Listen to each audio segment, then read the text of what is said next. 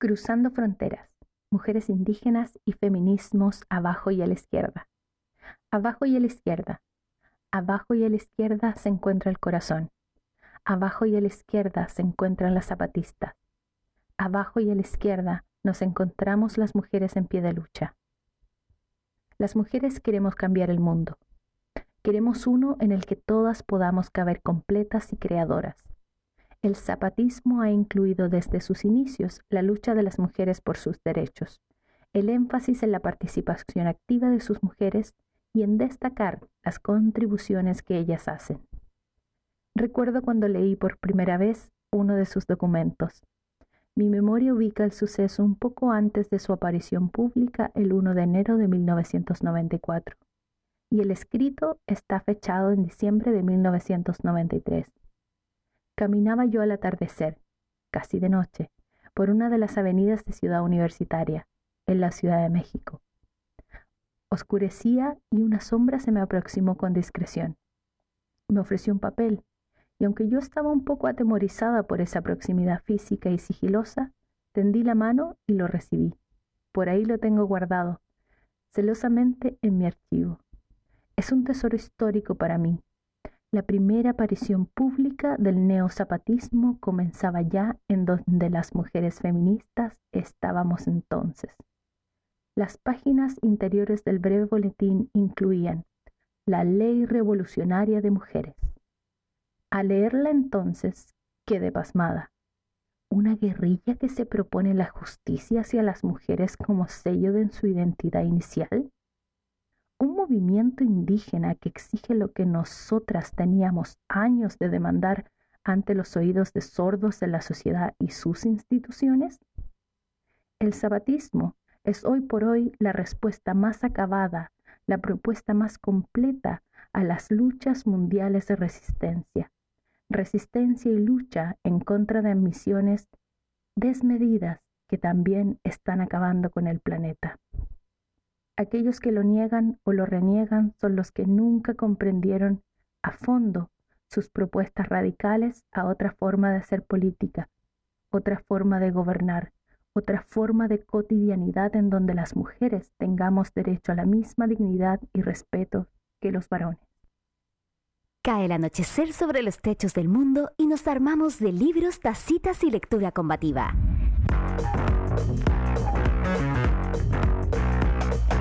Encendemos el neón para abrir un día más la biblioteca de noche. La puerta está entreabierta para que te asomes y nos sintonices por Holística Radio.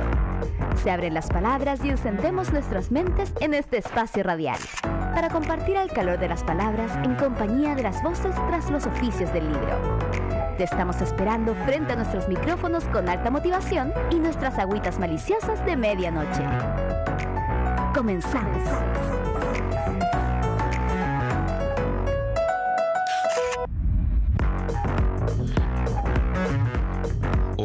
Les damos la bienvenida a un nuevo capítulo de la Biblioteca de Noche, programa que transmitimos por Holística Radio, eh, que se produce desde Bibliotank, que nos dedicamos a promover la lectura y a también esa frase leer y resistir que nos gusta tanto, que de seguro hoy va a aparecer con fuerza. Eh, antes de presentar a la colocutora de hoy, quiero decir que lo que acaban de escuchar es en voz de Vivi, también locutora de, nuestro programa, desde Canadá, nos deja ese audio del libro Cruzando Fronteras, Mujeres Indígenas y Feminismos abajo a la izquierda, de Silvia Marcos. Grace, ¿cómo estás? Como siempre. Ah, sí, un clásico. Lo decía. Estaba esperando que pasara igual. Yo me di cuenta al tiro, me di cuenta al tiro. eh, bien, y El otro día me puse un papelito, un post-it. Grace, no olvides de mutearte y hoy lo olvidé. no, pero voy a estar pegado por siempre. es tu estilo, es tu estilo. Sí, creo que tiene que estar siempre ahí. Oye, ¿cómo estás? Bien, aunque ando como medio enferma, parece que voy a resfriar, como que me quiero resfriar. Ay, a si cuando dicen eso, sí, como que mi cuerpo, no sé si estoy muy cansada o estoy en un resfrío. Estoy ahí todavía en la duda. Yo hace cuatro días estaba así y ahora estoy oficialmente resfriado, tomando medicamentos y todo para eso. Bueno, me parece que nos va a tocar a, a, todas y a todos.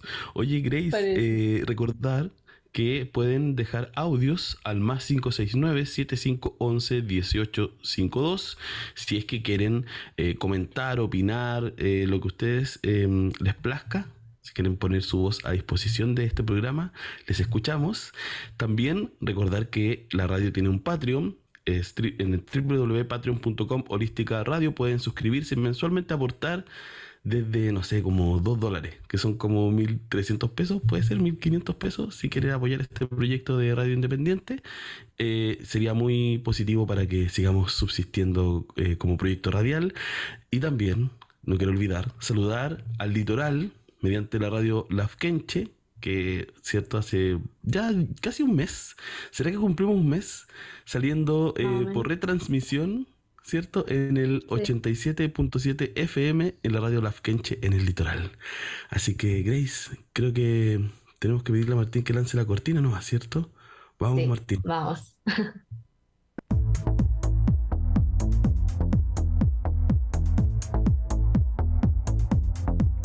Las voces tras los libros. Llegó visita. Bueno, y como lo dice nuestra cortina en voz de José Nas, que amamos la José Nas, siempre ahí eh, regalándonos su voz para este espacio. Queremos darle la bienvenida a Jacqueline Herrera. ¿Cómo estás, Jackie? Vamos, pues ahí, eso es lo Muy bien, muy bien, gracias. Muchas gracias por invitarme. Oye, Jacqueline, antes de partir eh, con las preguntas, ¿cierto?, de esta entrevista, queremos em, comentarles que vamos a hablar sobre el libro Las guerras estéticas, los otakus en el estallido social. Yo lo voy a mostrar en pantalla para el YouTube y si no está escuchando en la radio o en Spotify en el futuro, puede googlear Las guerras estéticas de Jacqueline Herrera, editado por Biblioteca de Chilenia, una editorial independiente de nuestro país que hace una tremenda labor para promover la fantasía, eh, la ciencia ficción y también estas teorías vinculadas a, diríamos que teorías niponas, no sé, ahí nos contará Jackie. que antes de eh, ir a las preguntas vinculadas al libro, te queremos hacer la pregunta ritual de nuestro programa. Grace, te dejo los honores. Mm, ya. Hola Jacqueline, bienvenida. Y bueno, la primera pregunta que hacemos siempre son tres en verdad, y nos gustaría que en tus palabras nos cuentes quién eres, a qué te dedicas y cuáles son tus obsesiones actuales para que las personas que nos están escuchando te puedan conocer un poquito más. Ya, eh, bueno, como ya dijeron, soy Jacqueline Herrera, soy una autora, editora, hago un montón de cosas, me dedico a veces a la edición de libros, a veces también tengo mi propia editorial de libros en tela, y mm, también soy cuidadora full time de, mi mamá y de mi hijo. Eh, entonces, eh, tengo como varias cosas que, hago por dinero y por no dinero. Y mi obsesión actual es complejo, porque tengo varias. Bueno, sigo obsesionada con Soul Eater, que es un anime y un manga. De hecho, tengo un capítulo de eso en el libro, que es muy chistoso. Y mm, y yo creo que por ahí va, mi obsesión actual, es acerca de el, mismo título del libro, las guerras estéticas, o cómo se va conformando esta idea, estos discursos a través de la más media y mm, cómo se intentan, como decir, eh, generar, a través de qué formas, qué es lo que está pasando. Como una constante vorágine de comer libros.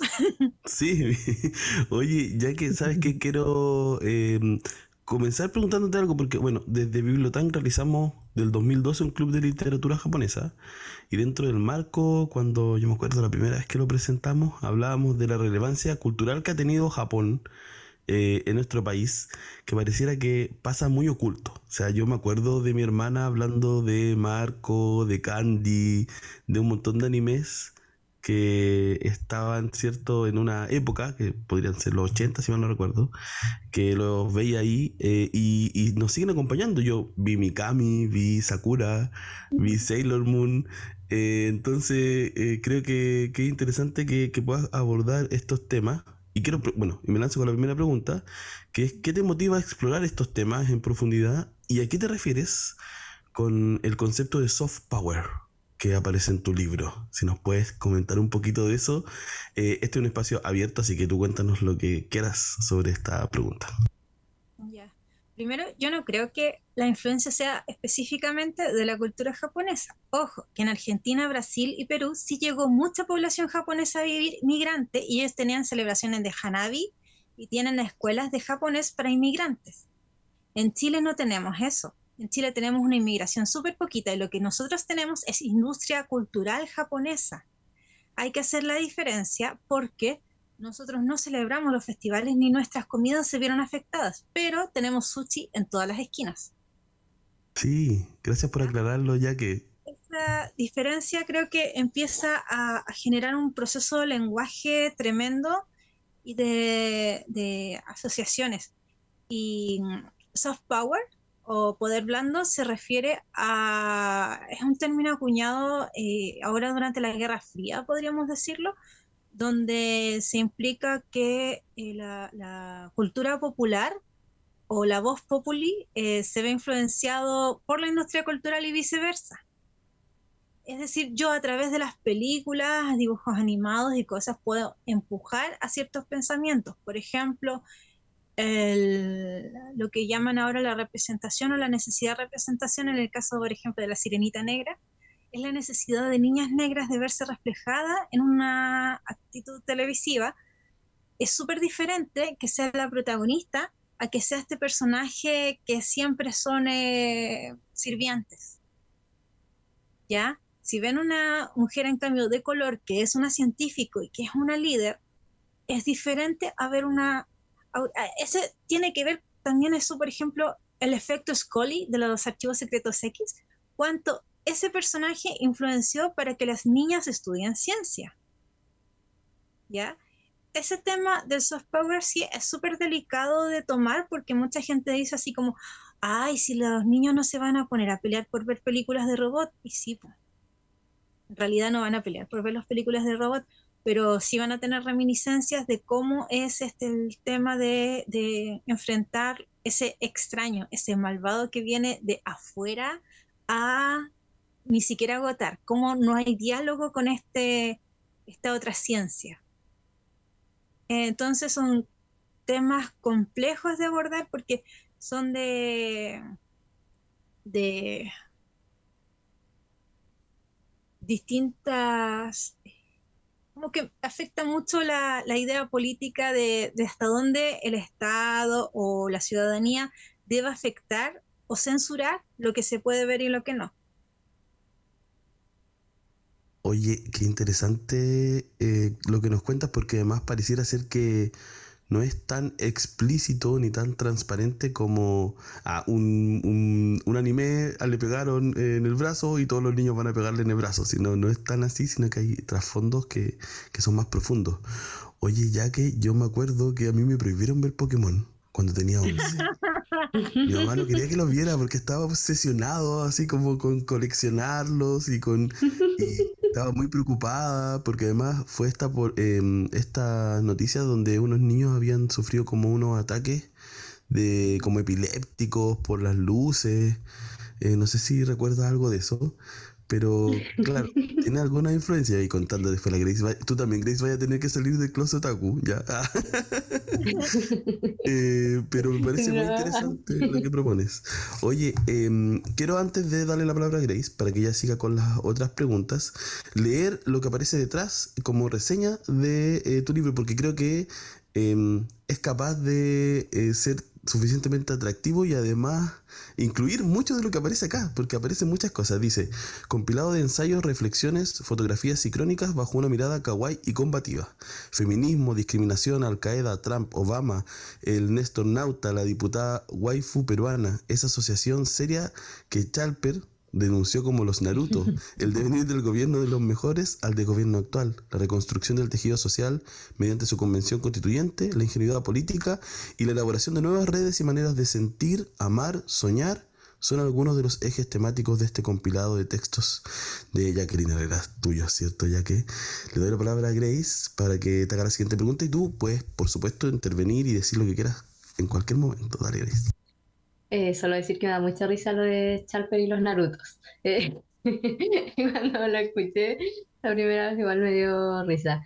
Eh, bueno, la siguiente pregunta aquí es bueno, otaku, kawaii, anime y más, esos términos K-pop también para el estallido social en algún momento como que explotan, yo me acuerdo Twitter, tendencia, ¿cómo llegan al estallido? Eh, ¿Cómo lo ves tú?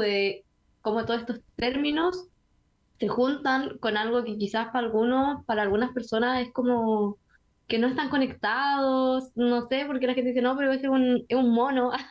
Eh, ¿Cómo llega a estar relacionado con con el estallido. Mm, yo creo que ahí es un tema de representación, nuevamente. Y es que, bueno, el tema de mi primera tesis era acerca del cosplay del año 2006 de la Revolución Pingüina. Ya esta tesis la escribí el 2009 y a partir de esos ensayos hice el libro de Otaku, de eso, del rescate, muchos años después.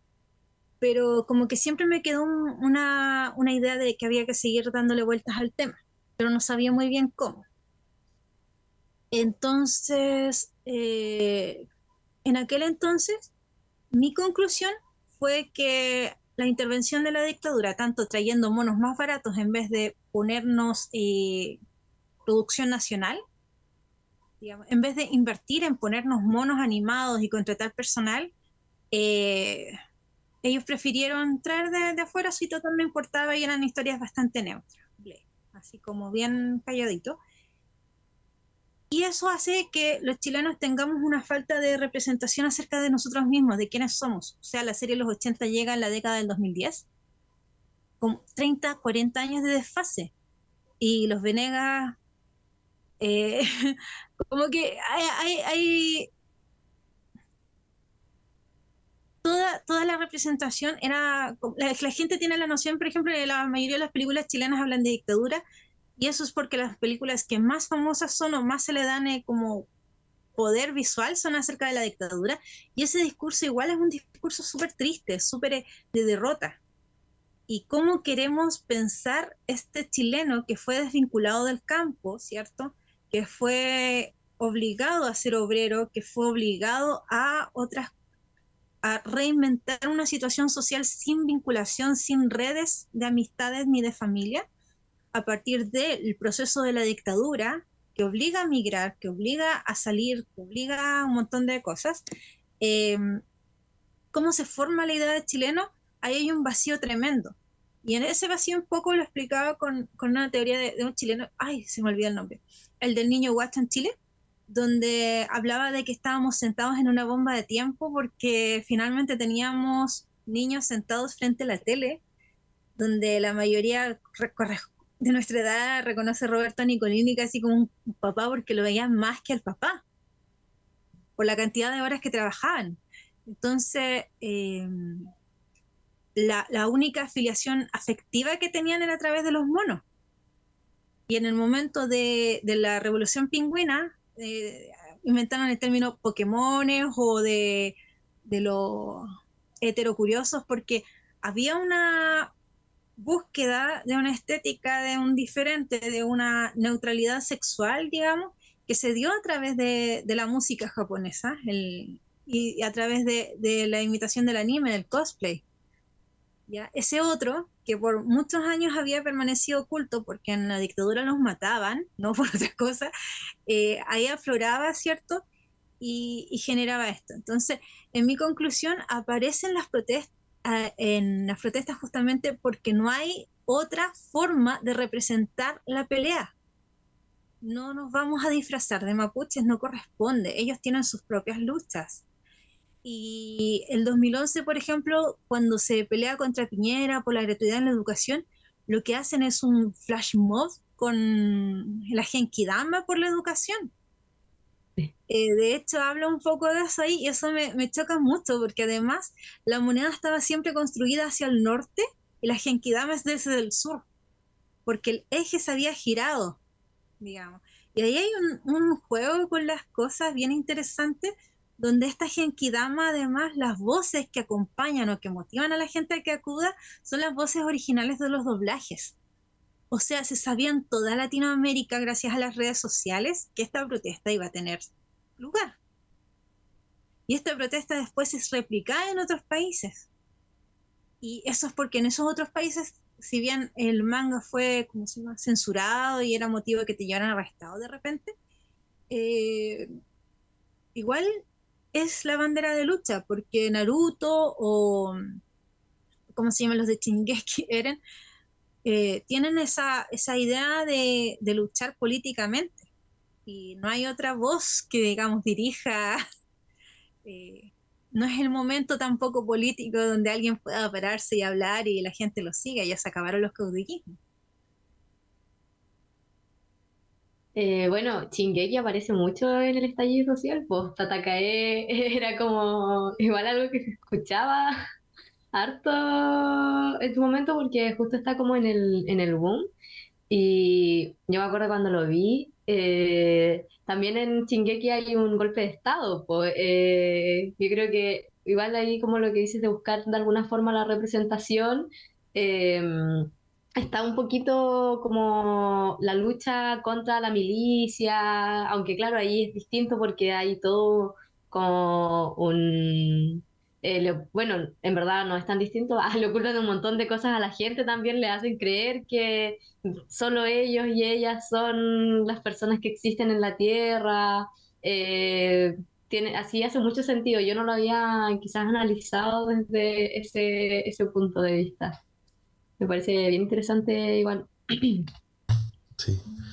Oye, ya que eh, algo que a mí me parece eh, tremendo de tu obra, voy a decir obra porque no solo este libro, de tus libros, es que nos dotas a los eh, proto-otakus o a los no tan otakus, pero fan de esto, de bibliografía para hablar también en otro espacio. El espacio, por ejemplo, donde habita la juventud, que tristemente pareciera ser que es solo uno, que es la escolaridad. Eh, también existen reflexiones y cómo se aborda los mangas, cómo se aborda el anime. Yo he escuchado miles de veces que ojalá no vean anime, no consuman manga porque es dañino para la mente, como estrictamente dañino, ¿cierto? Casi que, que los pobres em, jóvenes no tienen capacidad de reflexión al respecto. Y también tomando, debo decir, eh, como personas adultas que he escuchado decir eso, como de manera muy explícita y no quizás metáforas, no reflexiones más profundas que tienen algunos de, los animes o los mangas. Em, entonces, en esa línea, me gustaría saber cómo tu libro ha dialogado ¿sí? con eh, estas em, reflexiones sociales sobre el manga y el anime, porque seguro uno encuentra un espacio seguro, valga la redundancia, en muchos lugares, pero hay espacios en donde casi que está vetado, casi como que tiene un como que se desvaloriza la producción cierto cultural del manga y el anime. ¿Cómo, cómo lo ves tú? ¿Cómo, ¿Cómo lo miras esta situación? que el tema de cuando la gente dice el anime eh, hace daño es como súper maligno, yo lo, lo, estudiaría un poquito más a fondo porque es la misma gente que quiere prohibir la ESI. Entonces, claro, para ellos sí es maligno, porque el anime es crítico a la sociedad, de hecho es muy crítico a, las, a las, ¿cómo se llama? A estas eh, organizaciones pseudo religiosas. Y las mira con recelo y eso es súper interesante. Y también el anime antes, más que nada, tenía siempre este otro, esta dimensión de lo sexual, de tomado bajo una característica no tan heterosexual, no desde el heteropatriarcado, por decirlo así, hetero, sino que antes, los años 80, 90, siempre estaba este personaje que era Inter, por ejemplo, Ranma Medio. O sea, para mucha gente trans fue súper importante verlo, claro, porque era un hombre que transitaba entre ser hombre y ser mujer. La, la, autora no tiene nada que ver con eso, no le interesaba el tema y quizás no tenía ni idea, pero sí fue importante también Sailor Moon. de cómo atravesaba las distintas formas de, afectividad entre mujeres, y, porque antes las mujeres no eran amigas, eran rivales, de amor o algo así. Eh, y eso es súper interesante. Em, ahora, con respecto al anime, es tremendo porque nuevamente el tema de la representación, una vez se acercó un caballero grande a hablarme, me dijo que en los 18 años había sido torturado por los militares y el momento donde empezó a hablar de lo que le había pasado a él, de que fue después de ver la tumba de las luciérnagas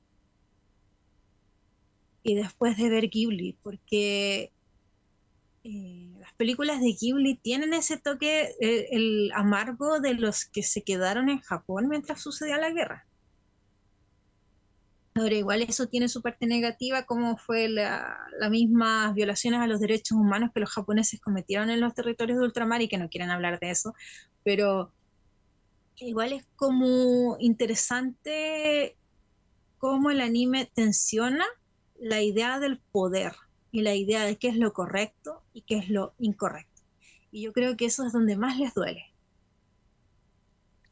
Eh, bueno, yo quería decir en algo que la otra vez leía de Miyazaki, de hecho, era como de los personajes femeninos son súper potentes en Ghibli, pues no, y, y no solo en Ghibli, sino que igual en el anime, si bien siempre se ha como dicho que está muy sexualizado, que yo creo que es una crítica muy fuerte que se le hace. Eh, que si bien pueden estar que como el típico traje, la falda cortita y esas cosas que las cuentes suele quizás destacar y por eso dicen, no, qué mal, el anime, eh, no lo vean, no es para niños, para niñas, no, está, no es apto. Pero, por ejemplo, yo me acuerdo eh, yo después como de grande dejé quizás de ver un poco más, pero cuando chica yo veía el etcétera televisión todo el día.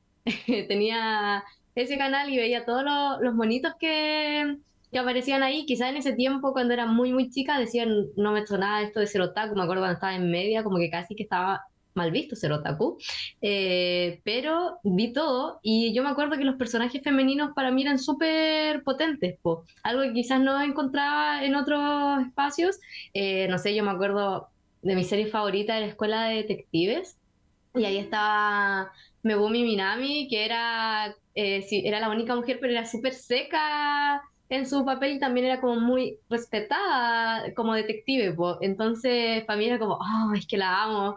Eh, y era como algo que me marcó mucho, yo creo, de, del anime y lo pensé de grande. Cuando chica quizás no, no, no lo veía así, pero de grande empecé a cachar y también, por ejemplo, con los que salen ahora, no sé, Shingeki, también hay personajes femeninos súper potentes dentro de la historia que son súper importantes, como el personaje de mi casa.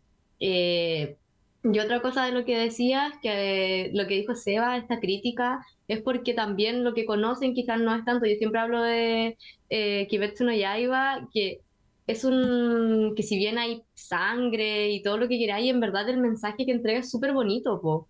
Eh, los personajes son muy. son muy bellos también y como la reflexión eh, más profunda de, de la serie eh, es súper buena. Sí, sí, absolutamente. Kimetsu ahí deconstruye mucho qué es lo, el ser hombre. Sí, porque... Dale, Grace, no. No, no, solo decir que era eso, porque el personaje como que no tiene problemas en demostrar sus sentimientos. No, como esto de no estar abrazando, decir lo que siente, lo hace sin, sin ningún tapujo. Mm. Eso era. eso era.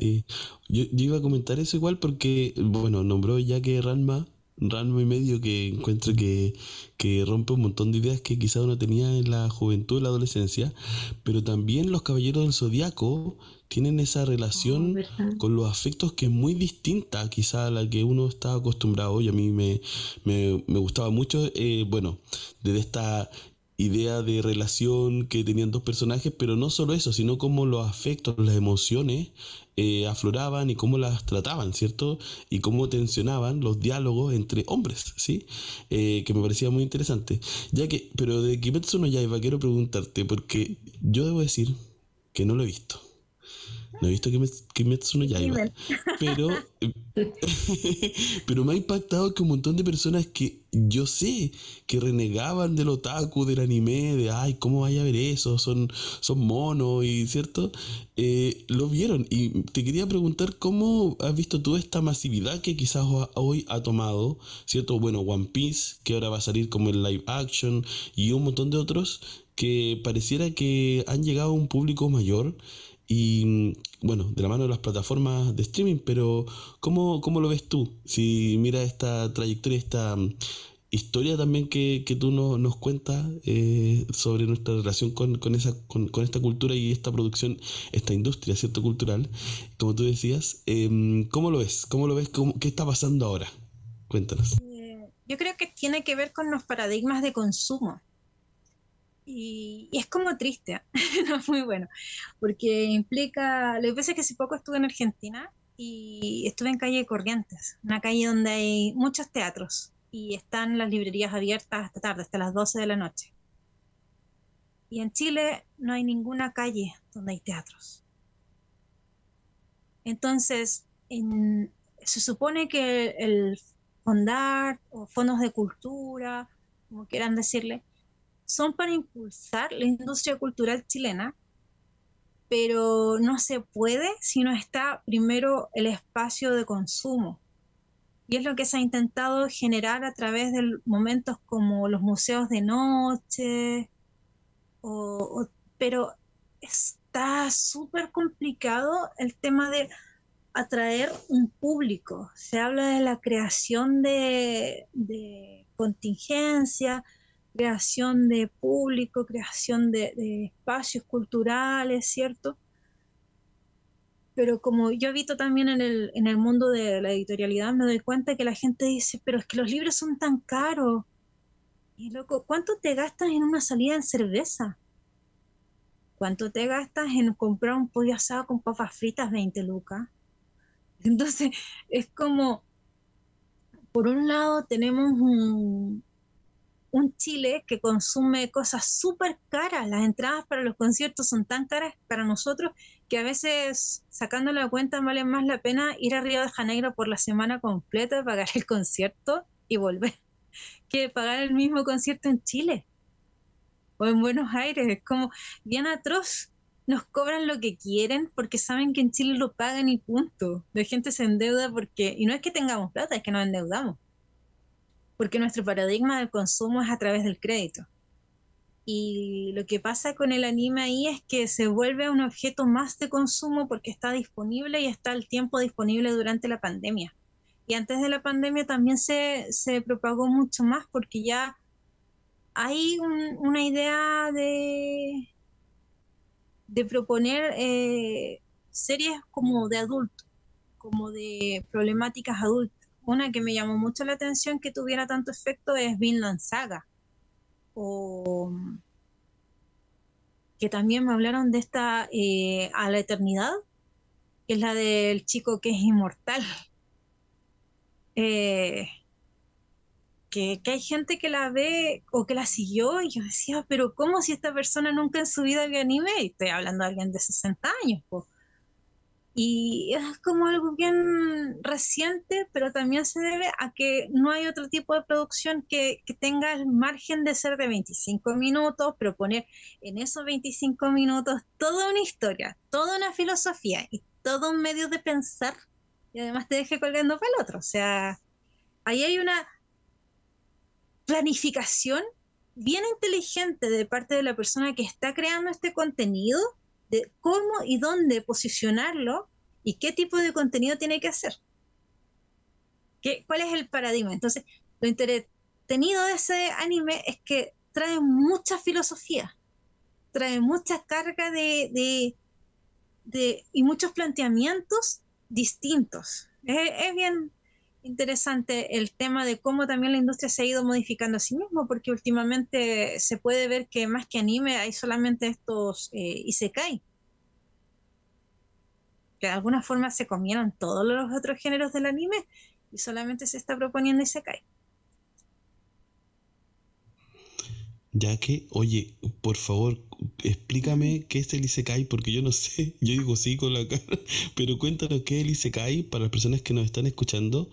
Eh, y también, bueno, ahí si, si puedes profundizar un poquito en eso y, y que podamos entender cuando escuchemos ese concepto, eh, qué, qué significa.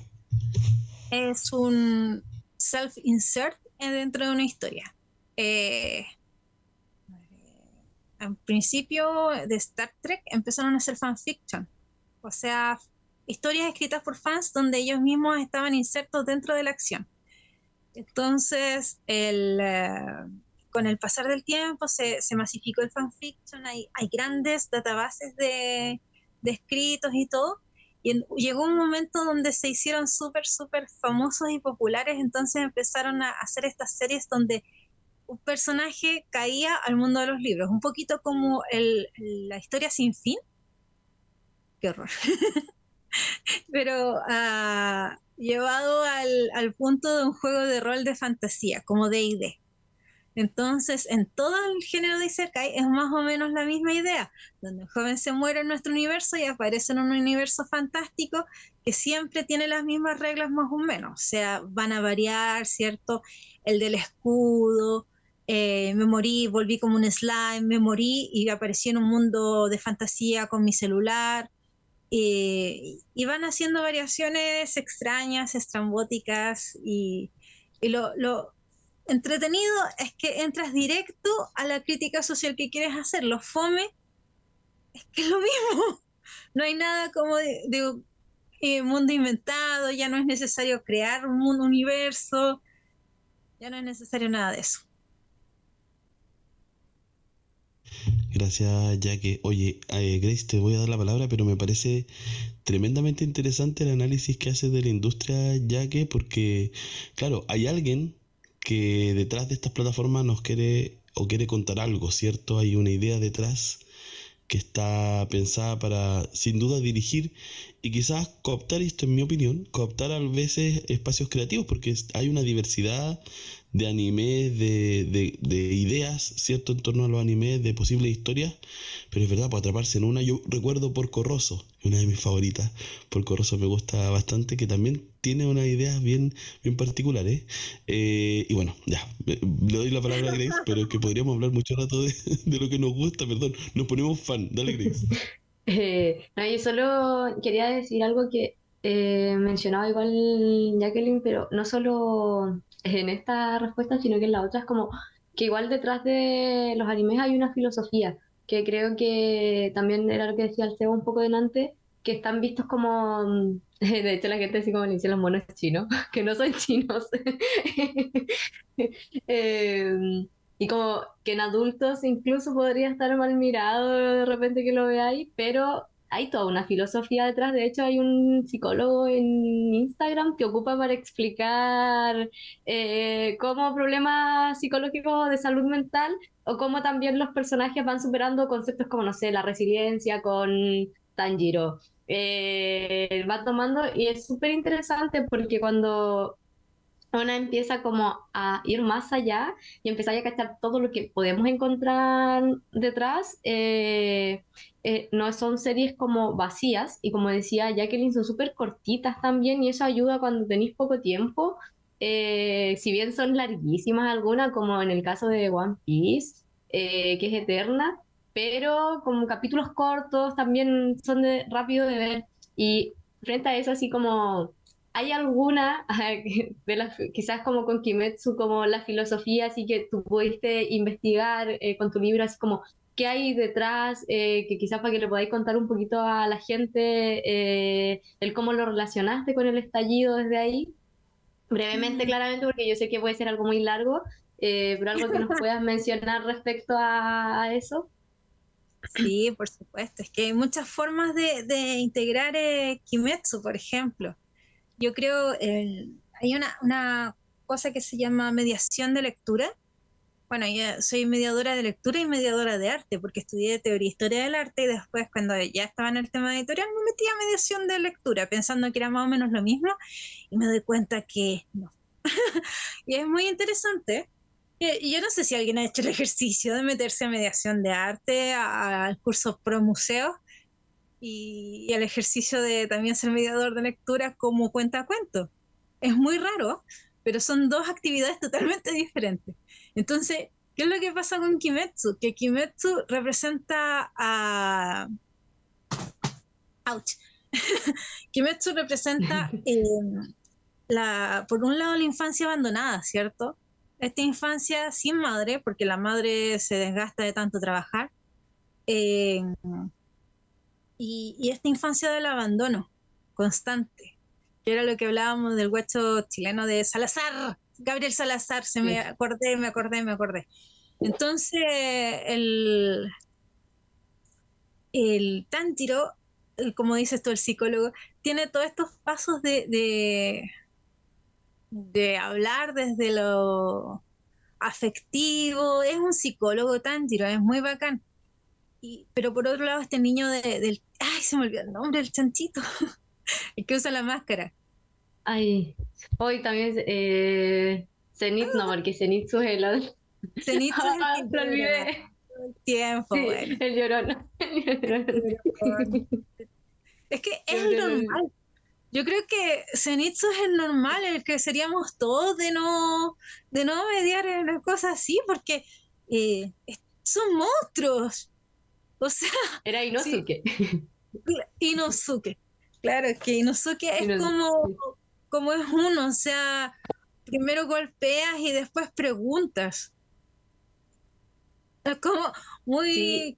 chicos chilenos en ese sentido que, que, vamos saltándolo como, como Taichi de Digimon, como eh, que la mayoría somos de sangre más caliente y, primero saltamos el torniquete y vamos peleando y vamos armando eh, revoluciones, porque, y esto es el colmo, pero los paros en Chile deberían darnos vergüenza el motivo. Luego han hecho paros porque no hay baños o porque los baños son indignos es que en vez de, decir, ay, esta cabra deberían estar estudiando, deberían sumarse a la protesta, el colmo. ¿No les da vergüenza que los niños tengan que salir a la calle a pelear con bombas lacrimógenas para tener un baño? Eh, me daría vergüenza. Entonces son como esta juventud que, que uno... A mí me pasa con Kimetsu que yo digo, ¿qué les pasa en la cabeza a estos tontos que mandan a unos cabros chicos a matar los monstruos en vez de ir ellos? Yo igual pensaba lo mismo. ¿Cierto? Entonces. porque son puros niños peleando con demonios, pues los adultos ahí no. No hacen nada. No, no, hacen nada, efectivamente. Y, y, podrían hacerlo. Es como. ¿Por qué dejamos que, que la juventud haga las revoluciones? Y ahí es como, ¿qué tan derrotados estamos como generación?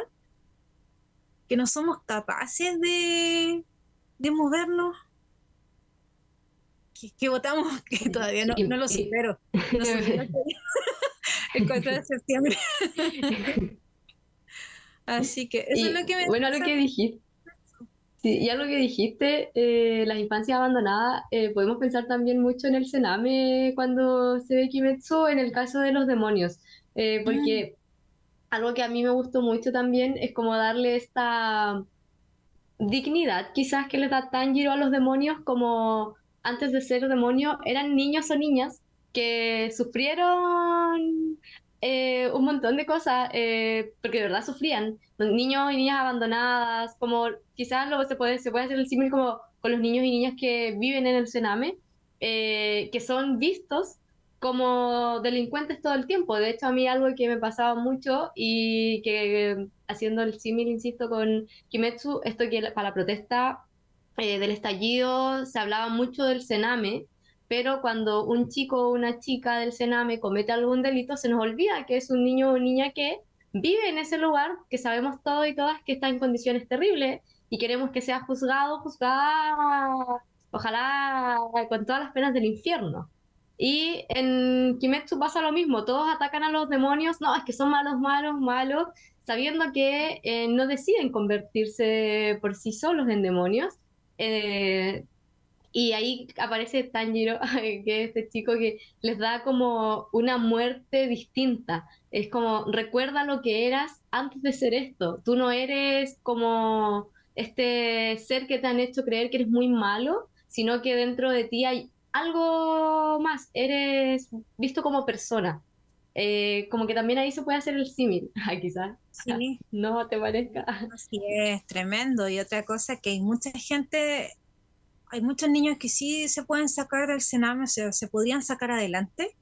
Y esto es lo triste, que muchos niños sencillamente necesitan a veces eh, medicación y algo de atención. El, el cizarro, este joven, la mamá lo hizo ir a hacer las cosas y cuando estuvo bajo la tutela de un psiquiatra, estuvo medicamentado y trabajaba súper bien en el colegio.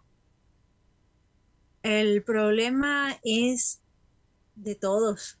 Y el abandono infantil no quiere decir solamente aquellos niños que no tienen papá ni mamá, sino que muchos niños que sí tienen papá o mamá van a sufrir las penas del infierno, no porque vayan en el cename, sino que por, eh, por esto mismo de la gente que se niega que les enseñan ESI.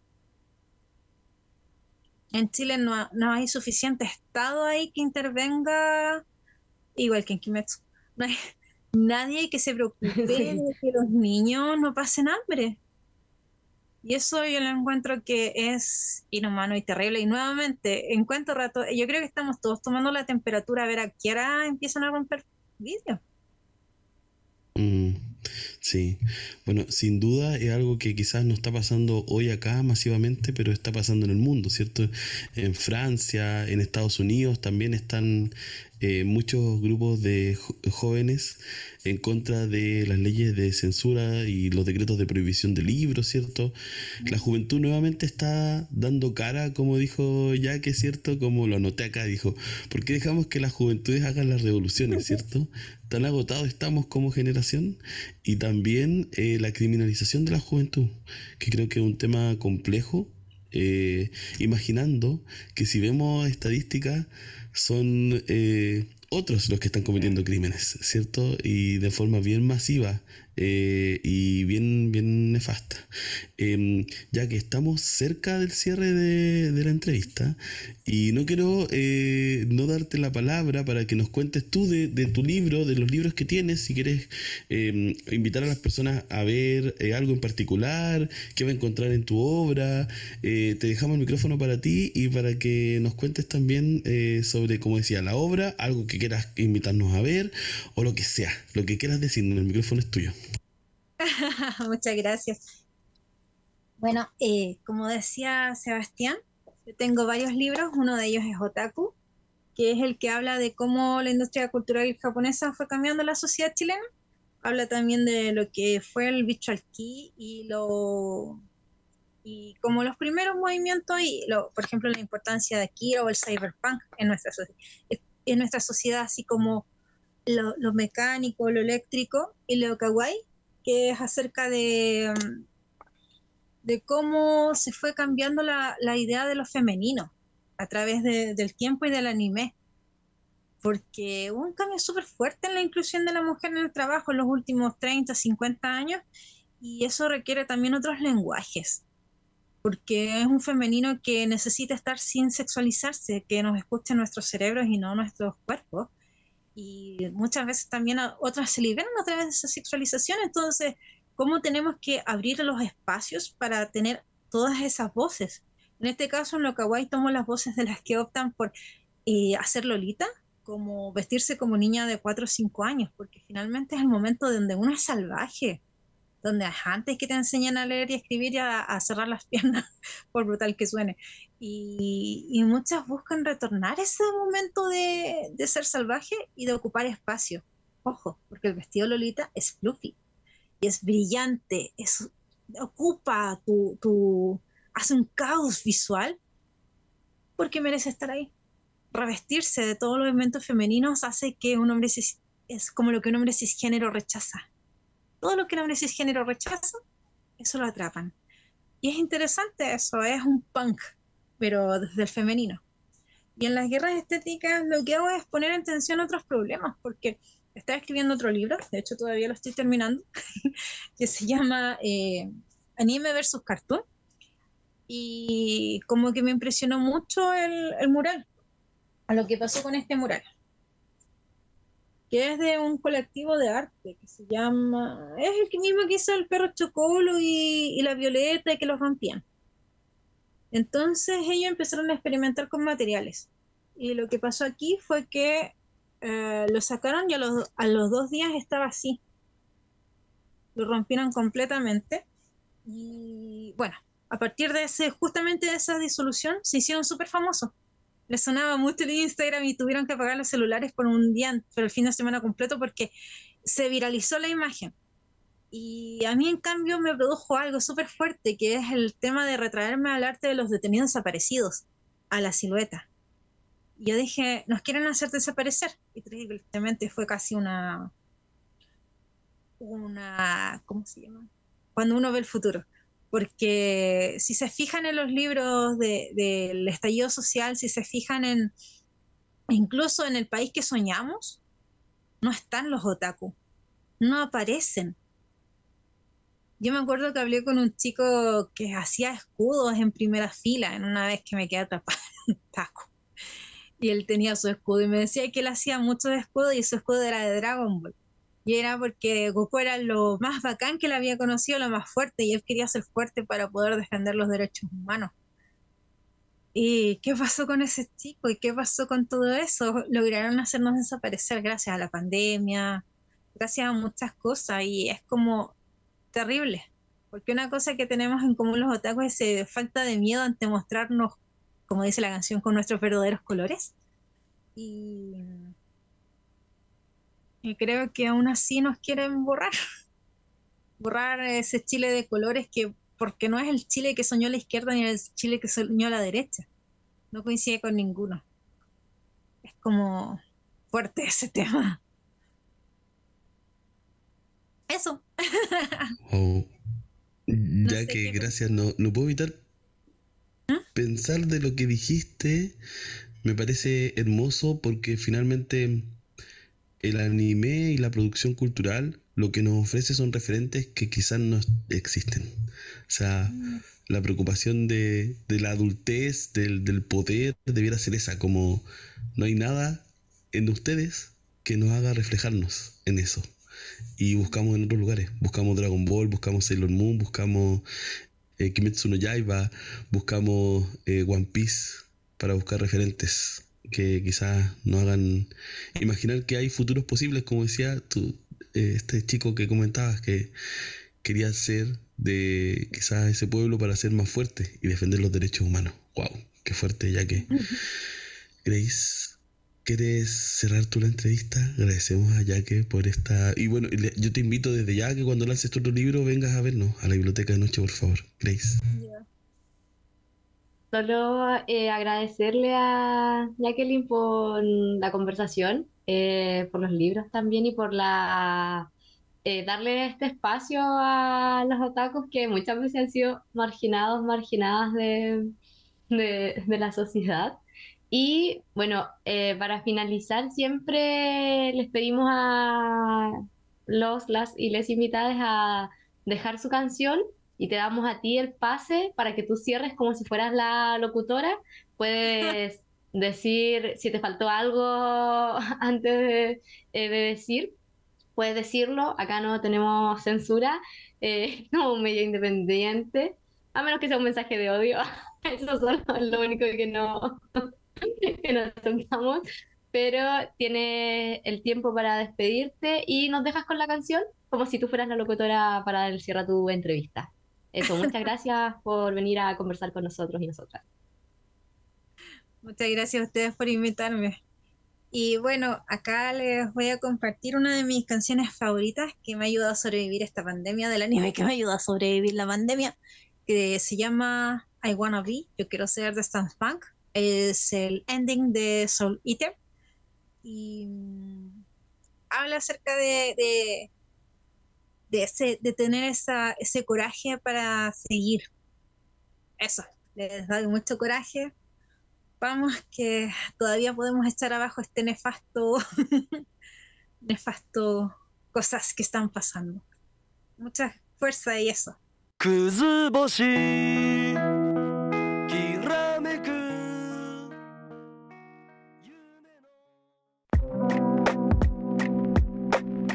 Literaria. El Círculo de las Palabras.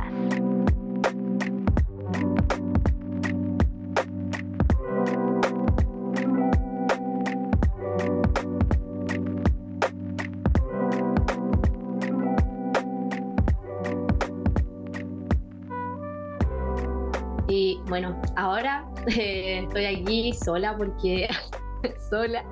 El Seba se cayó, se le cayó el internet, así que vamos a estar esperando a que vuelva. Pero en verdad no estoy sola, sola, sino que estoy con la Vivi, que hoy día viene con su columna. Así que ahí te dejo, Vivi, para que eh, nos, puedas saludar y contarnos de qué se trata tu columna el día de hoy. Oli, oli a todos, Martín, Grace, a Lema lo alcancé a ver a Radio Lafkenche, a todos que nos escuchan a través de la señal de Radio Lafkenche, 87.7 Ah, la estoy aprendiendo. Eh, y bueno, la columna del día de hoy, eh, mi columna se llama ¿Dónde está la humanidad? Y con todo lo que está pasando últimamente en Chile y también aquí donde yo resido, que es Canadá, que con los incendios, se me vino a la mente empezar a preguntarme cómo funciona la solidaridad, en específico cómo funcionamos los chilenos con la eh, solidaridad. Y para comenzar a hablar de este tema, tengo una pequeña definición, eh, aquí como un torpedo. Y la definición que encontré nos dice que la solidaridad es un principio fundamental y valor moral que se refiere a la cooperación y el apoyo mutuo dentro de una comunidad o grupo. Este concepto está estrechamente vinculado con la empatía, el altruismo y la justicia social. Y ahí yo dije para mí, pero ¿cómo? ¿Esto es real? Eran, son tres, es, una definición que tiene tres palabras súper fuertes. Altruismo, que eh, a mí el, altruismo siempre me suena como a, mm, al millonario altruista. Eh, aquel que tiene mucho y como que da casi como bajarlo. Igual yo tengo una visión súper secada, yo he recibido la mayor parte de mi vida en Chile y es por eso que uno después ya sabe y, cuenta con la información de qué pasa cada vez que va a marca X a la Teletón a mostrar su, su donación y que después si la gente dobla el consumo de ese producto, ellos van a triplicar la donación. Entonces ahí me pasa también que identifico un poco de de desesperanza en mi concepto de solidaridad. Por eso lo traigo aquí, quizás ustedes me devuelven esta fe, chiquillos. Eh, también me habla de la empatía, que somos empáticos los chilenos en general, yo quizás sí, pero esta solidaridad y justicia social, eh, yo, yo creo que si en Chile decimos, dame un ejemplo de tu país porque es solidario, todo se nos viene teletón que es como la gran campaña, la gran fundación que nos une a todos los chilenos por 27 horas de amor. Imagínate, explicaba yo el concepto de la Teletón, que no es, no es solamente chileno, sino que también está en otros países y que tiene como fin eh, recaudar fondos para... Eh, generalmente para temas de salud, pero también se ha visto en Chile que se han levantado campañas para ayudar a, personas en situación de abnegaciones, para el 2010, el desafío Levantemos Chile, etc. Es entonces que me empiezo a entrampar con esta definición de solidaridad y después, como empezando a indagar un poquitito, llego a las ollas comunes, que para mí también tengo 33 años y para mí ollas comunes como el golpe de Estado, el caballero este, el dictador Pinochet.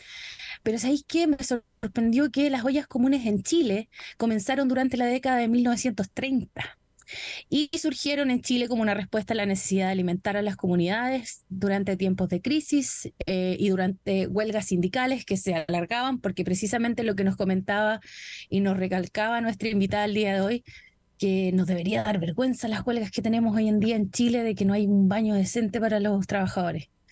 E imagínate, del 1930 ya estaba aquí. Eh, esto también lo rescato de un libro de Clarissa Hardy, antropóloga y autora del libro Hambre, Dignidad es igual, ollas comunes. Eh, y, me y les hago la pregunta, chiquillos, ¿podría ser la solidaridad chilena un mecanismo de resistencia y supervivencia dentro de la estructura del capitalismo chileno?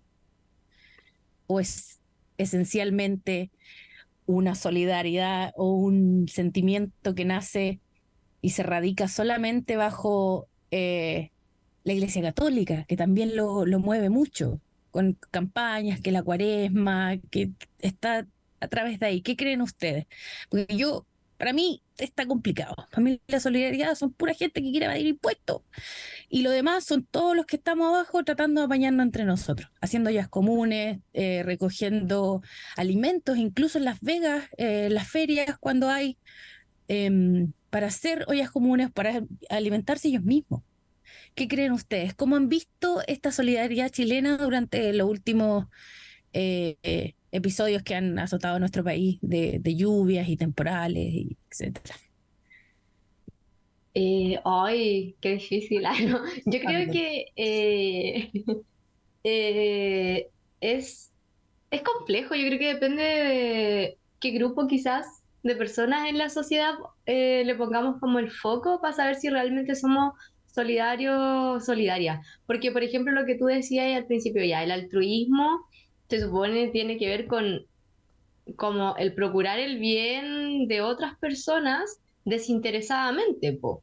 Pero eh, se habla mucho, como tú decís, del millonario, millonaria, altruista, eh, los que van a la Teletón, pero en verdad no van porque quieren ayudar, porque si quisieran ayudar desde el desinterés, no necesitarían hacer todo ese show que hacen eh, subiéndose al escenario diciendo, oh, don Francisco, yo vengo a darle mil millones. Mil millones para ellos en verdad no es nada. Eh, como si quisieran darlo porque si no, tenéis que comprarles de su marca también, como que hay una ganancia. Entonces, como que ahí, es desde esa, eso yo no, a mí no me parece solidaridad, eh, es como más desde el asistencialismo, la caridad, eh, tampoco siento que haya empatía en esas, en esas como acciones, pero sí creo que podemos encontrar eh, como en el pueblo eh, actos altruistas, actos solidarios y también personas empáticas. como tú dices, las ollas comunes, pudimos ver que gente desinteresadamente estaba horas cocinando, iban a repartir comidas, eh, sin necesidad de que alguien estuviera diciéndole, oye, sí, ellos están haciendo la vida común, sin necesidad de mostrarse para decir, oh, mira lo que yo estoy haciendo, sino que de verdad es del desinterés. Y yo creo que pasa lo mismo ahora como con lo, con lo de la lluvia, que podía ir gente eh, yendo con sus recursos, no sé, camiones o camionetas quizás que tenían más grandes, en otros lados pedían tractores para sacar animales y llegaron, eh, ayudándose como mutuamente entre vecinos, vecinas. Ahí como que podemos ver esos actos, eh, pero no sé si es algo como que nos caracterice, siempre se dice como que el chileno igual es solidario, pero siempre como desde esta visión de la Teletón. Y para mí eso también no es, no es, no es real, no lo siento sincero puede que alguien sí y está bien, pero yo no lo siento sincero. Y otra cosa que mencionaba ahí la palabra empatía, que a veces caemos mucho también con la empatía, esto de, ah, sí, yo también pasé por esto. Y también el ser empático, empática, yo la otra vez lo hablé cuando hablé de la comunicación, valga la redundancia, de la comunicación no violenta, eh, que es un libro donde te enseña a vincularte de manera más sana eh, o sea, no es que te enseñe, sino igual te va como dando tips. Esto una, no es como que con el libro te vaya a volver súper bacán. Eh, pero sí dice que una definición de empatía, que la empatía consiste en una comprensión respetuosa de, de lo que los demás están experimentando. No necesariamente tenéis que decir algo para ser empático, empática, como que a veces igual entendemos, quizás como que socialmente se ha visto eso, de, de casi eh, o esto también de ponerte en los zapatos del otro, es una frase que se ocupa mucho, pero en verdad nunca yo voy a poder entender bien lo que está pasando el otro o la otra, porque somos personas diferentes con experiencias distintas, vemos las cosas de perspectivas diferentes, incluso aunque nos pase la misma situación, va a ser distinta. Entonces, tiene que ver como de esto de, de comprenderlo respetuosamente y entender que para esa persona hay algo importante y quizás para mí no.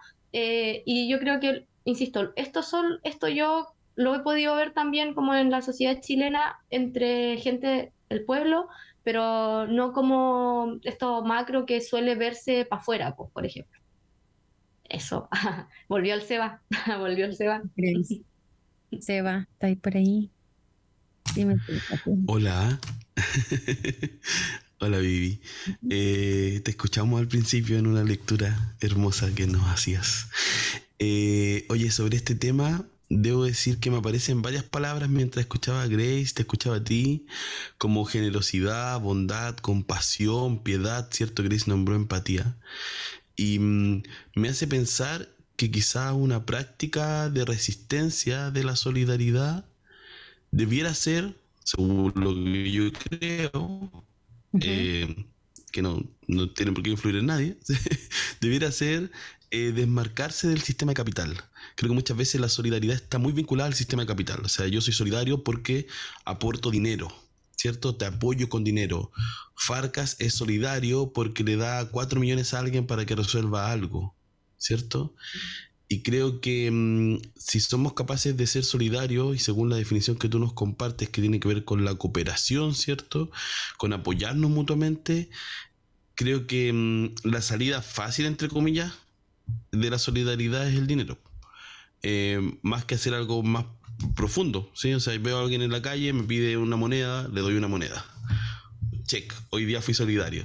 ¿Fui solidario realmente? ¿Eso es de verdad cooperar y, apoyar al grupo y a la comunidad?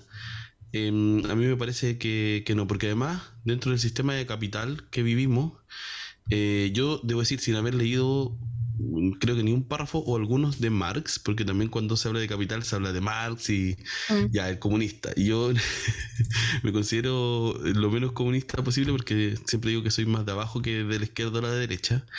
Em, me acordé de un referente, con esto termino, que escuché en la radio frente al tema del Ocean Gate, de este mm, submarino, ¿cierto? Donde habían seis personas.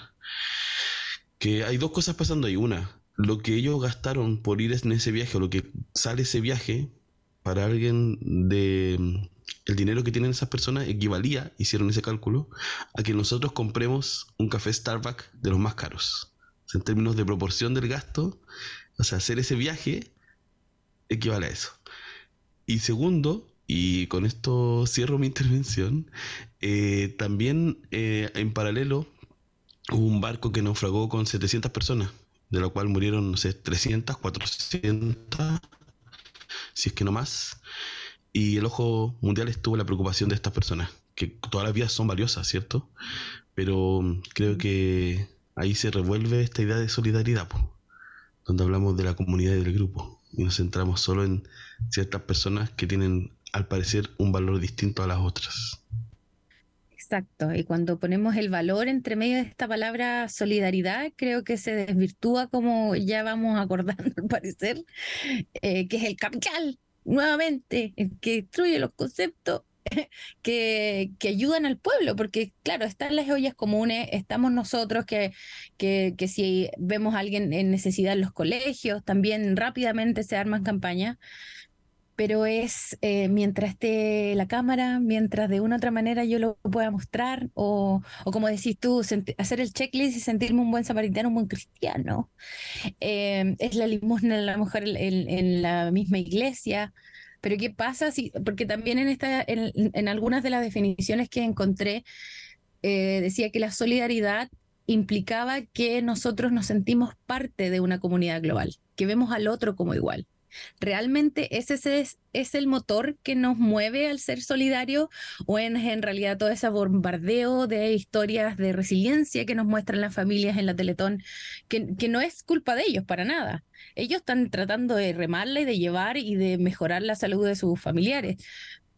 Pero ¿y qué pasa con el capital? ¿No sería el gobierno el que debería estar haciéndose cargo quizás esa solidaridad llevarla más a, lo local? Y, y, desde ahí hacer comunidad. No sentir que alguien me está dando alguna limosna, algún. Porque también hay, está como. A mí me pasa que se me cruza esta solidaridad bien pensada con la. Eh, en la época de dictadura, cuando teníamos estos vecinos que soplaban a los otros vecinos. Siento que ahí también se fracturó un poco la sociedad chilena y nos quedamos solo con la Teletón, pero no nos, no nos importaba menos que si el profe jefe nos pedía algún alimento no perecible para una familia del curso que estaba en necesidad, yo no me entero que a mi vecina le está pasando algo. Y ese es el concepto de solidaridad, por, lo menos a mí, que me queda desde de mi mamá, de mi familia, que era como, no es solamente la Teletón. A ella le encanta la Teletón ahí, va, y etcétera. Pero no es solo eso. Yo mi mamá la veía todo el año ayudando a personas y, como moviendo sus conexiones, como, oye, pucha, le falta pancito, este ya se iba con la señora a la panadería, iba con la vecina, la junta de Eso eh, a mí siempre me, me maravilló, pero después, claro, como fui leyendo historia, como que dije, pucha, ¿quedará eso? ¿Quedará esa, esa solidaridad? Yo creo que sí, yo creo que sí, no, no me quiero quedar como, pucha, la solidaridad es solamente el único recurso que nos queda entre el capital chileno, creo que no. Eh, pero sí creo que tenemos que empezar a pensarnos más como comunidad, no solamente cuando estallamos socialmente, no solamente cuando nos damos cuenta que las desigualdades nos tocan a todos. Eh, que así como la Teletón, Coaniquem, todas esas fundaciones no son las, las que perpetúan el, el daño, sino que es un gobierno, son gobiernos consecutivamente silentes a, través de la historia que, es como cuando escuchábamos, bueno, pero hay que decir que ahora todos los niños andan con zapatos. ¿Cuál es el mínimo? ¿Cuál es el mínimo? Está bien, pero no vaya a comparar, no sé, pero ya no tenemos tuberculosis qué bueno, qué bueno, pero de ahí para arriba, no de ahí para abajo, nivelar siempre para arriba, hacer comunidad, hacer eh, radios comunitarias como Radio Lafkenche, como Holística Radio, eh, medios independientes, porque desde arriba siempre eh, nos quieren nos quieren manejar hasta el concepto de solidaridad. Así que les agradezco esta conversa. No sé si alguien me quiere interrumpir, por favor, hágalo ahora. Eh, quería decir, ah, busqué cuánto sale el café más caro, pero no, no, no, me apareció el de Chile, pero sí el de a nivel mundial. El café más caro en, Star, de un, en Starbucks es en... Hoy, espérenme. En... Bueno, vale 7,17 dólares por un late alto. No sé qué es eso, yo nunca he tomado café en Starbucks y busqué cuánto está, son 5.595 pesos chilenos. Eh, no es tanto, tanto. Eh, en verdad, si lo pensáis, como. Ah, era en Suiza, no, no recordaba el país, era en Suiza el café más caro. Bueno, me imagino que acá en Chile deben andar por ahí mismo. Y solo decir una cosita. Eh, que si bien, que claro, los gobiernos son los que no hacen nada, pero aquí hay un problema como del Estado, porque los gobiernos como van de turno, en sí no es como de uno en particular la culpa, sino que el Estado el que tiene abandonada, quizás por ejemplo lo que tú decías como la Teletón, el Estado debiese hacerse cargo de tener centros para todas las personas y no solo para los niños y las niñas eh, y niñas que tienen alguna discapacidad, sino que eh, para todas las personas el Estado ahí tiene abandonado, pero también ahí entra como esa discusión con el capital, que también se alega mucho de hasta dónde llega el Estado, porque la sociedad igual, cuando el Estado quiere intervenir en cosas, con proyectos de gobiernos, eh, también dicen, hey, no, como mi hijo lo, lo educo yo, por ejemplo, eh, porque también está siempre esa discusión como el, yo apaño que el Estado dice hacerse cargo de todo eso, pero en la sociedad está muy de que no, pues no pueden meterse como en mi vida, pero después queremos exigir esto, entonces como que está esa como esa, esa pelea, esa como confrontación constante. Y eh, yo creo que, como tú dijiste ahí, importante, la vida en comunidad eh, es como lo que tenemos que hacer y entre nosotros y entre nosotras. Hace unos capítulos hemos estado hablando harto, de hecho, de la vida en comunidad, yo hice una columna sobre eso, pero ha ido saliendo siempre, como en alguna cosa siempre en algún, eh, llegamos a, nombrarlo. Y es re importante porque, como decís tú, eh, yo igual veía, veía como a mi familia no sé, mis papás para el estallido social eh, también fueron parte de una olla común y de hecho después estaban como en un club deportivo, se salieron de ahí porque llegó gente como de la municipalidad queriendo llevarse todas las glorias de la olla común, siendo que en verdad no habían hecho nada. Y se fueron de ahí al final y lo hacían en mi casa. Em, o sea, no en, en la casa de mi papá, mis papás son cuidadores de una iglesia y como es un espacio grande, mi familia hacía eso con ayuda de otras pocas personas y salían a repartir las comidas. Eh, tenían hartas donaciones de gente igual, entonces mi mamá después ya dejó de hacer la olla común por una cuestión de que no les daba como el tiempo, eh, pero hacían cajas de mercadería eh, y como que esa solidaridad en donde tú sabes lo que le pasa a tu vecina, pero se, igual se ha ido perdiendo porque también estamos en una, en una sociedad súper individualista y que también tú lo mencionaste, fuimos súper afectados por la dictadura y luego como estamos en una sociedad eh, muy eh, capitalista, neoliberal, el individualismo es como la forma en que nos dicen que tenemos que, que, hacer nuestra vida. Pues qué me importa a mí lo que le pasa al lado, la de al lado, y por eso quizás se pierde como esta visión de la, del ser solidario, solidaria, del ser empático, empática, altruista, eh, porque eh, nos, nos están como, lo, como que lo tenemos interiorizado. porque así hemos crecido, así está en todos en las propagandas y en un montón de cosas, en los medios de comunicación, que la gente dice, no, pero si son para informarte, en verdad en Chile no cumplen solo la función de informar los medios de comunicación. Hay manipulación, hay mentiras, eh, todas esas cosas que van haciendo que sigamos siendo una sociedad súper individualista. Eso, eso quería decir. Exacto. Y solo un dato curioso que aprendí eh, buscando información sobre las ollas comunes, son los municipios los encargados de llevar un registro de las ollas comunes eh, y pueden también optar a mm, personalidad jurídica.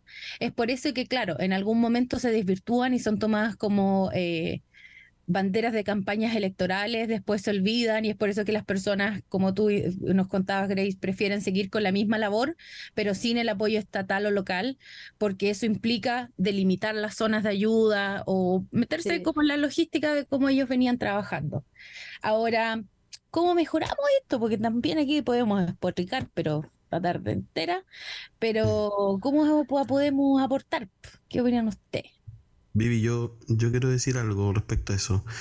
Eh, bueno, quiero primero poner eh, otro tema aquí, solo para dejarlo dentro del registro de esta conversación, que es la mediatización de la miseria humana y la solidaridad del clickbait, como de subir a personas que necesitan algo a redes sociales y alguien desde su cuenta le ayuda y sube cómo le ayuda y cómo cambia su vida por tener un dinero que la otra persona no tiene y pasárselo y el cobro de eso es la humillación, el llanto, y encuentro que eso está súper mal. Eh, creo que eh, habla de cómo finalmente la idea de la bondad, ¿cierto? Y de, de la solidaridad es, han sido secuestradas por, por espacios que quizás no son los que, en los que debiera estar, ¿cierto? Se, se tergiversan. Exacto, y creo que ahí algo que, que deberíamos y esta es mi propuesta desde mi lugar, reducido chiquitito de acá de la precordillera del cajón de Vegancoa, Linares, es eh, que dejemos de, ver mal a, las prácticas de bondad, de solidaridad y de colaboración con otras personas. Eh, es parte del sistema también capitalista que nos invita a no ayudarnos, que nos eh, pareciera que ofendemos a otras y a otros cuando tenemos prácticas de solidaridad. Y eso es absurdo. Salten esa barrera. Seguro alguna vez van a, a, tener alguna práctica de solidaridad o de bondad con otra persona y alguien les va a decir, ay, tú, que no sé qué, bla, bla, bla. Olvídenlo. Salten esa barrera. Hay que lidiar con eso y hay que ser solidarios siempre.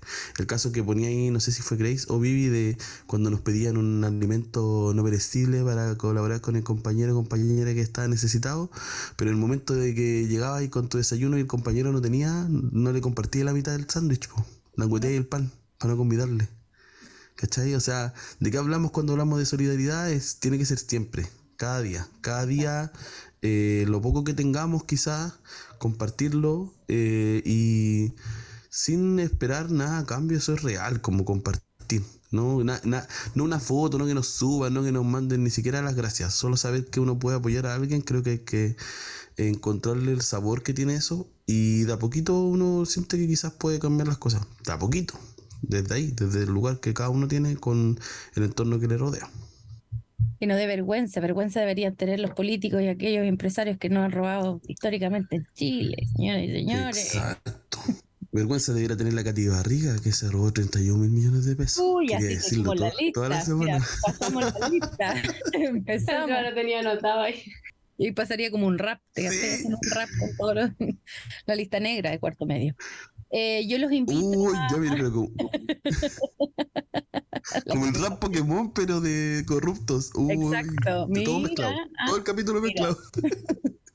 Yo, algo que he aprendido eh, al insertarme en una sociedad que, que, es conocida mundialmente, la sociedad canadiense, por ser como los buena onda, los South Park, hasta en South Park se cagan de la risa de ellos, porque, y efectivamente, la mayoría de las personas aquí son eh, muy simpáticas y que he aprendido de ellos a tratar con respeto a las personas, ni siquiera hablando. Eh, tú llegas a un lugar y tú miras primero, observas, lees el room, ah, lees la habitación y te das cuenta si hay una fila, preguntas, te vas. Nunca he tenido que pelear por una fila aquí. Y yo siempre dije, me quiero ir a un país donde no tengan que estar a la defensiva para hacer una fila. Y eh, eso ha pasado aquí y no es tan difícil. No es tan difícil tratar al otro con respeto, hacer un contacto visual, una reverencia, incluso desde el auto, como, eh, eh, pasa tú, no después de usted. eso pasa acá, lo he visto, así como, no pasa tú, no pasa tú, no después de usted. No, eh, no es tan difícil, no es tan difícil porque todos hemos tenido años muy complicados, no sabemos el mundo que lleva el otro. Eh, y se, se, siente bonito, se siente bonito. A mí me, ha pasado eso de que te dicen, oye, qué bonita tu polera oye, qué tu vestido. Un piropo súper como, oye, porque uno es así. Y siempre hay algo lindo que decir de otro. La solidaridad, como dice Seba, no es solamente dinero, eh, es ver al otro, verlo, de verdad, no como solamente Lola. Eh, yo creo que desde nuestro territorio, con nuestros vecinos, podemos empezar a hacer eso eh, y hacer comunidad, hacer comunidad desde el territorio. Grace. ¿Verdad? Wow, Grace. ¿Quieres decir algo? Solo, decir que estoy muy de acuerdo con lo que dijeron. Hacer comunidad es algo importante y me gustaría ir a Canadá. Para no tener que pelear la fila. Oye, qué mal tener que pelear las filas. Sí, no, yo sé que quiero, quiero, a ver, de mañana me parten arreglando la actitud porque yo quiero que la Vivi vuelva a Chile. Así que las filas no peleen. ¿Ya? Si no, ¿cómo? No peleen. No vamos a perder a la Bibi. Ya. Como el niño del Oigan, comercial ¿le que parece que vayamos a la otra sección? Sí, vamos. Vamos a la otra sección, estamos pasados. Martín, tírate en la cortina. Perdón, Martín. Imperdibles. Lo nuevo, lo, nuevo, lo usado y lo prestado.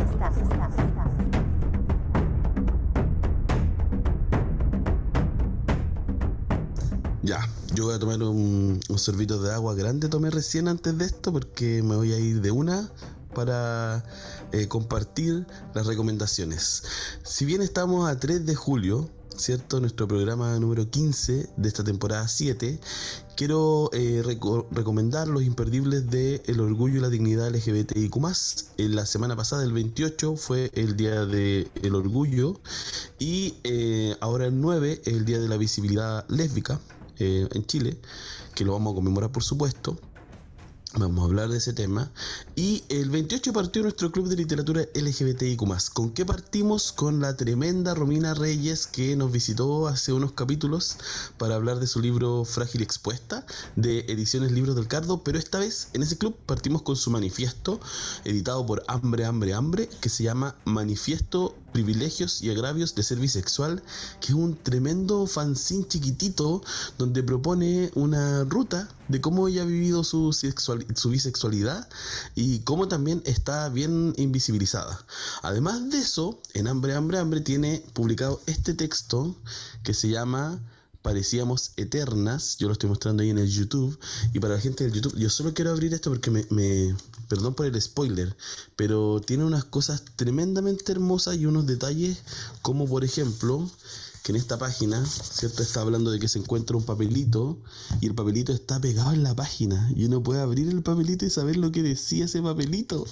Y no les voy a decir lo que dice. Ustedes van a tener que encontrarlo, pedirlo ahí a Hambre, Hambre, Hambre, eh, que tienen en las redes sociales em, para poder adquirir estos eh, fanzines, estos libritos, estas plaquettes que sacó Romina Reyes con, con ese eh, proyecto que además, debo decir que voy a leer lo que dice acá atrás, que Hambre, Hambre, Hambre es una iniciativa editorial lésbica que amplifica el trabajo de mujeres y disidencias a través del fanzine y el arte gráfico. Y pues sí, ¿saben qué? Lo hace. Vayan por hambre, hambre, hambre. Vamos a leer, como primer libro de ese club, Fantasías Eróticas o, las personas pueden elegir, La Insumisa de la Cristina Peri Rossi, que voy a decirlo no, Cristina Peri Rossi, que es la eh, una escritora uruguaya que mm, habla en La Insumisa, que es una autobiografía sobre su lesbianismo y en fantasías eróticas es un ensayo ficcionado sobre las fantasías eróticas de la humanidad que tiene un arte literario tremendo. Eh, las personas que están en el club, como decía, pueden elegir. es el primer libro. Luego vamos a leer, y aquí les paso el dato si alguien no se ha inscrito todavía en el club, vamos a leer Un Mundo Huérfano de Giuseppe Caputo, que habla sobre ser gay en Colombia y cómo eh, se atraviesa esa vinculación o esa desvinculación con el padre, ¿cierto? Y las ideas de masculinidad.